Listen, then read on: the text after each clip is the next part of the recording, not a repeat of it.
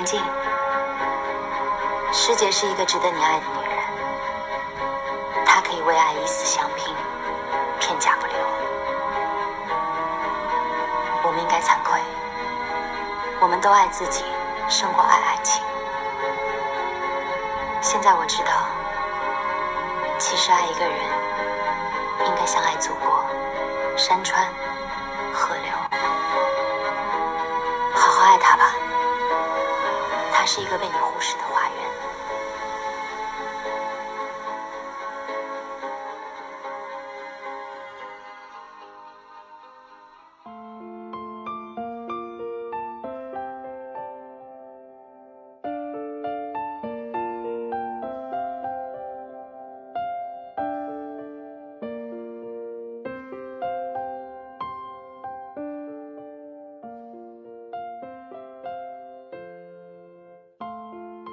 文字激动心灵，声音传递梦想。月光抚育网络电台陪你一起倾听世界的声音。Hello，大家好，我是主播叶真。那今天叶真想和大家分享的文章是《爱一个人要像山川爱河流》，作者朱小浅。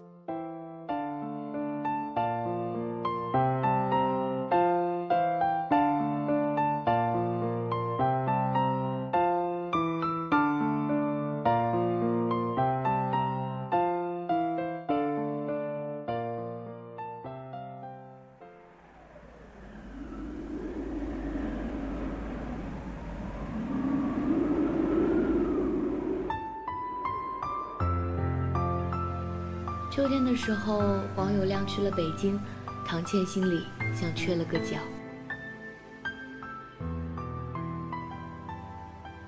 直到这座城市下起第一场雪，这个男人也没有回来找她。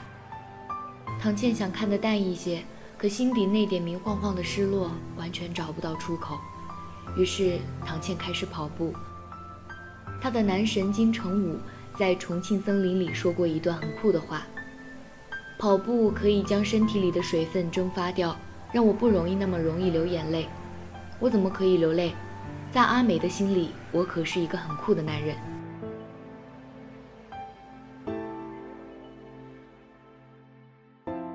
唐倩也想做一个很酷的女人。那些日子，她天天在朋友圈刷跑步成果，有人怂恿她，干脆去跑马拉松呗。去啊，为什么不去？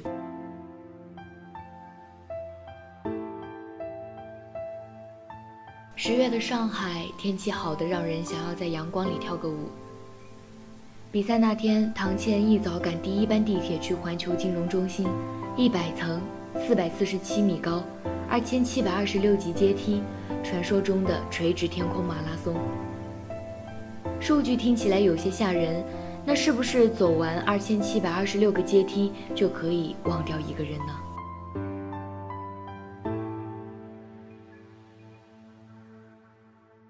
可当唐倩终于站在世界最高观光厅的时候，没由来的红了眼眶。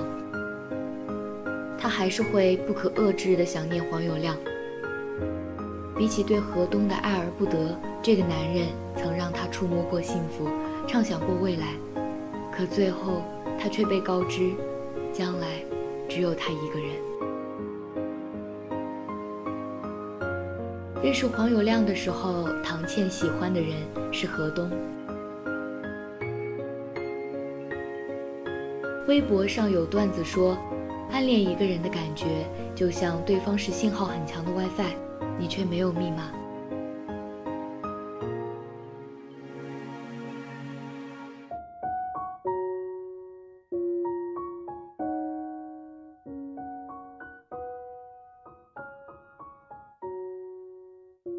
倩不仅没有河东的密码，连信号都若隐若现。河东是那种优秀的、有些过分的男生，只不过年长唐倩三岁，却像比他大了一轮，完全没有那种年少轻狂的突兀感。很多时候，唐倩觉得自己喜欢河东，就是一个必然事件。那样耀眼的少年，谁会不喜欢？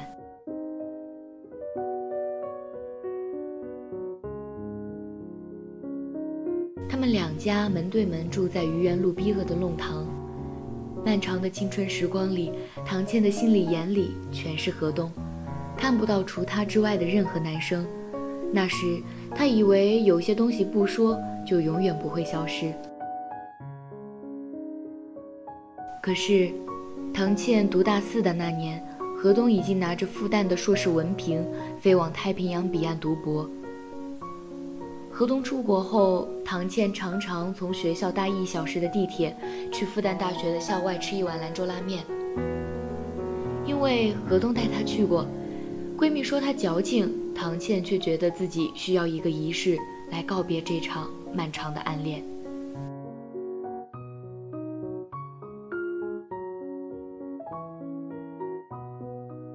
冬天的黄昏，暮色很早就一点点覆盖过来。唐倩在拉面馆遇到了黄有亮。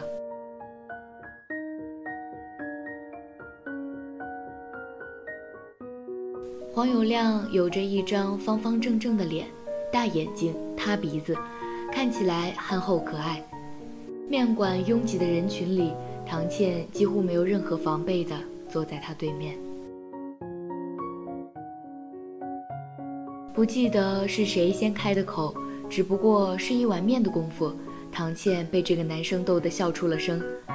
黄有亮的身上仿佛有一种魔力，以至于从面馆出来，他说要不要去校园走走时，唐倩毫不犹豫地跟在他身后。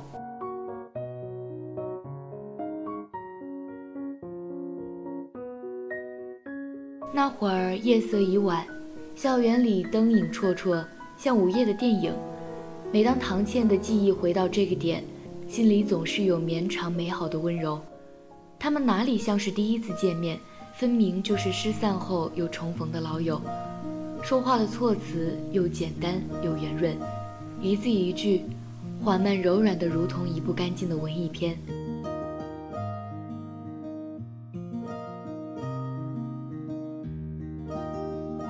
晚上十点，黄永亮送他到地铁口。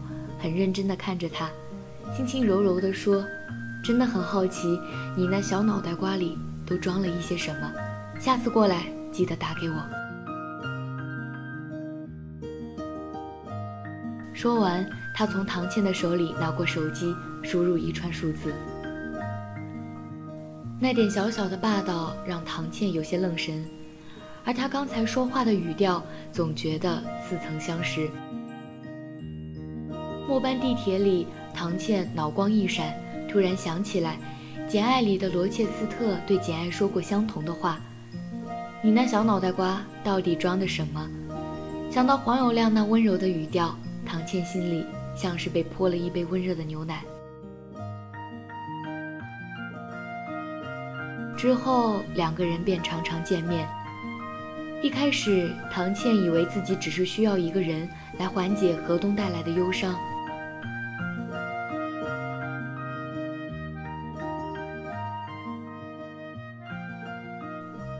时间一久，这个叫黄有亮的男生便慵慵懒懒地住在心头，赶都赶不走。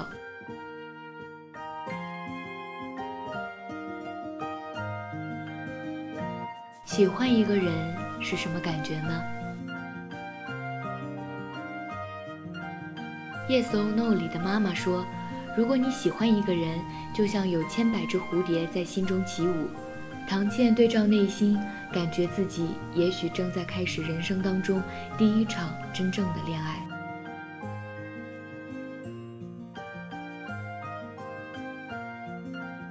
是第一场恋爱，而不是初恋。在唐倩心里，何东才是自己的小初恋。心甘情愿是件要命的事。和黄有亮三年的恋爱谈得四平八稳。他是那种让他相信会一辈子在一起的男生。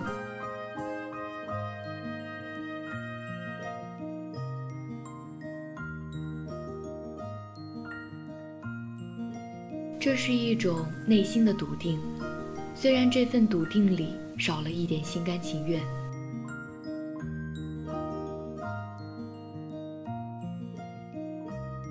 那个叫河东的少年，到底还是在唐倩心里。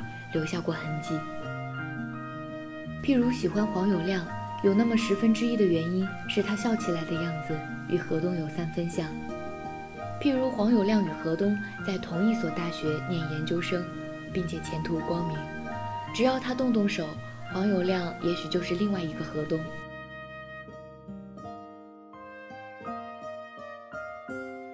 次带黄友亮去见闺蜜时，唐倩特意去商场帮她换了一身新。后来，闺蜜私下里问她，为什么黄友亮从头到脚都有河东的 style。唐倩被这句话问得噎住了。河东像是一个模型，框定了她的审美：夏天要穿 CA 的格子衫，冬天要穿优衣库的超薄款羽绒服。春秋得套一件 H&M 的开衫，他时常对黄友亮感慨：“要是皮肤能白一点就好了。”没说出口的后半句是“皮肤再白点”，那分明就是他年少时最爱的男生何东。唐倩以为这点小心思黄友亮不会知道，他们很少吵架，偶尔争执，黄友亮不出一刻钟就会来道歉。在唐倩的计划里，黄友亮一定要去读个博，哪怕不出国也没有关系，读本校也行。他喜欢的就是这种优秀的男生。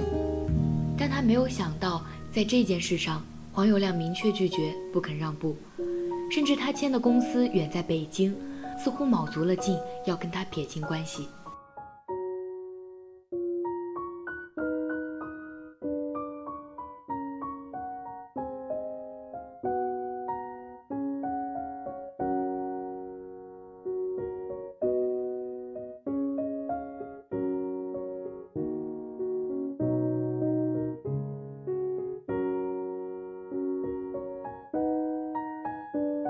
跑完那场马拉松后，唐倩有过无数次想去北京找黄友亮的冲动，可一直拖到光棍节，她还是一个人。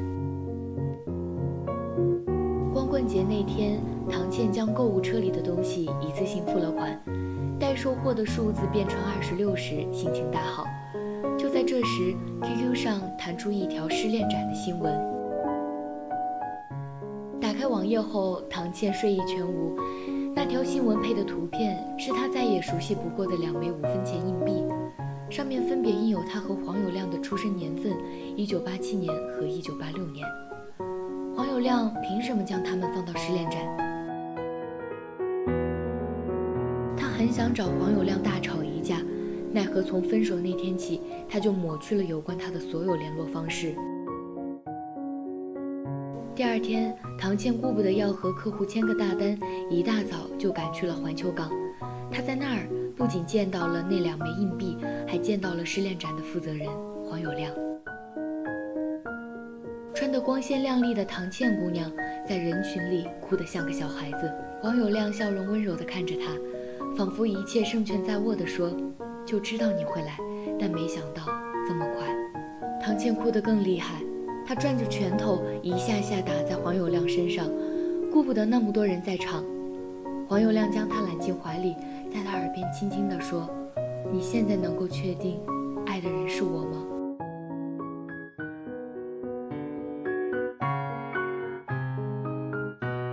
怀里的姑娘将头点得像十几啄米。他当然爱她，只不过表达爱的方式出了一点偏差。其实黄有亮不在的这段日子，他有见过从美国探亲回来的何东。何东没有变丑，没有变胖，甚至沾了一点洋气之后的他更加养眼和帅气。但奇怪的是，唐健的心变得让他有一些怀疑：他当年是不是真的喜欢过这个少年？《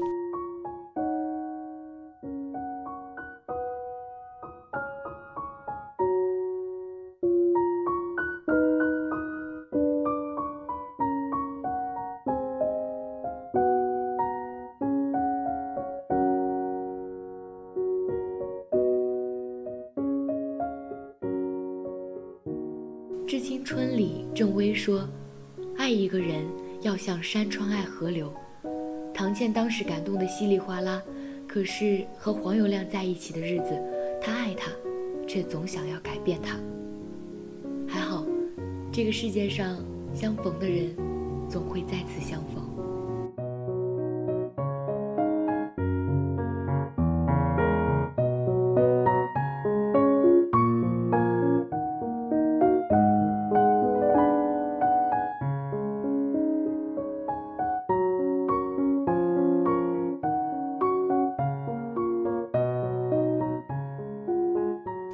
正在听节目的你也有一个值得重逢的人。好了，今天的节目就是这样了，亲爱的耳朵们，不要忘记在收听节目的同时关注我们的电台。新浪微博查找“月光浮语网络电台”，关注微信公众账号“城里月光”，让我们的晚安曲陪你入眠。我是叶真，下次再见。